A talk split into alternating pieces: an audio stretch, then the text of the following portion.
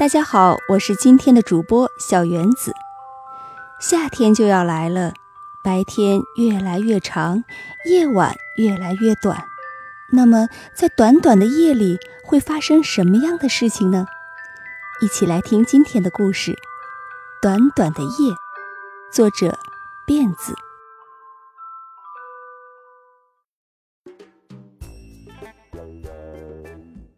春天来了。白天变长了，小智和小伙伴们在玩捉迷藏。他躲在大树后面等啊等啊，直到天快黑了，也没人来找他。他探头向外一看，其他小孩子好像都回家了。小智心里不太高兴，大家居然把他忘掉了。小智赌着气往家走，天。越来越黑了，原野上四处寂静，只有春风吹着他的脸庞。他想起了妈妈的话：“天黑之前要回家哦，晚上会有妖怪出没的。”想到这儿，小智不禁害怕起来，埋着头越走越快。咚！他和一个毛茸茸的家伙结结实实撞到了一起。啊！是妖怪！小智喊道：“是人类的小孩！”对方也喊道。小智吓得瘫在地上不敢动，他哇的一声哭了，嘴里喃喃地说：“请，请不要吃我！”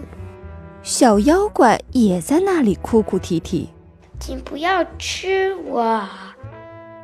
两个小家伙都没那么害怕了。你好，我叫小智。妈妈说妖怪是会吃人的。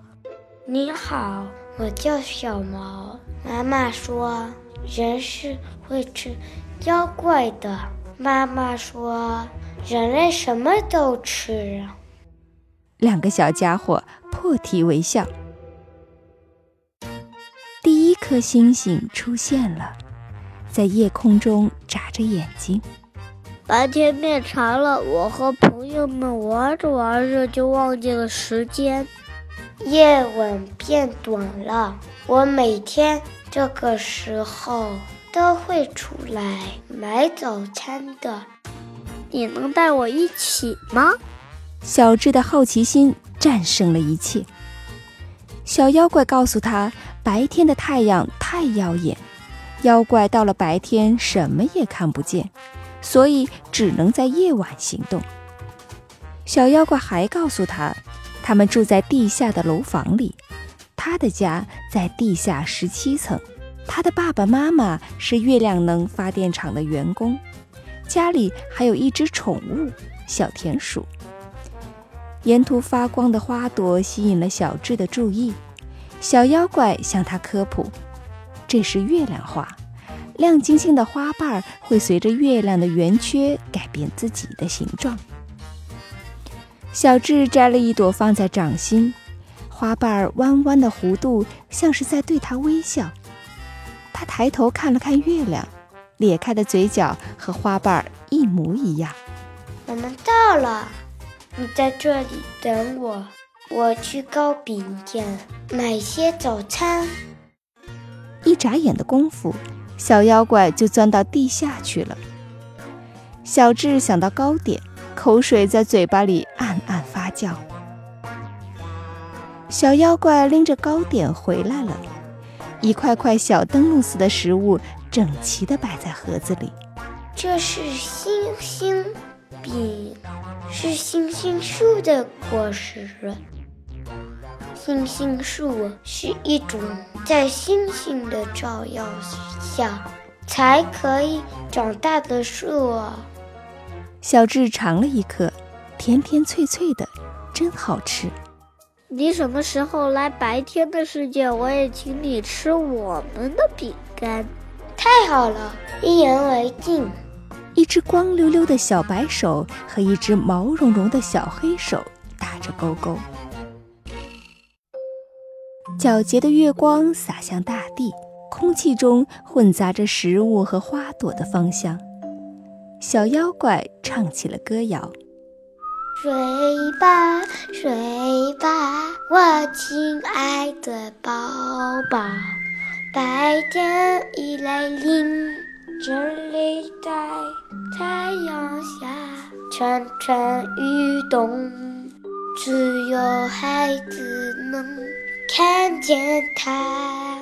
不要玩得太晚，天亮就回家。小智想妈妈了，他向小妖怪道别。什么？谢谢你陪我聊天，还让我吃了星星饼，我该回家了。欢迎你到人类的世界找我玩。再见了，人类的小孩，我要去上学了。小妖怪向他挥手。小智回到家，妈妈急坏了，他乖乖地听着妈妈的唠叨。上床睡觉了。他掏了掏衣兜，亮亮的月亮花瓣还在那里。小智闭上眼睛，心想：夜晚变得这么短，还来得及做梦吗？明早一起床，我就要像小猫一样吃早餐，然后上学了。就这样胡思乱想着。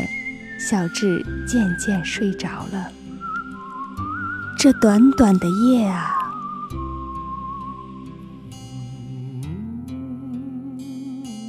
大家好，我我是虫虫，我今天在故事里演的是小智，希望大家喜欢，谢谢。大家好，我是韩小壮，我是故事里的小妖怪。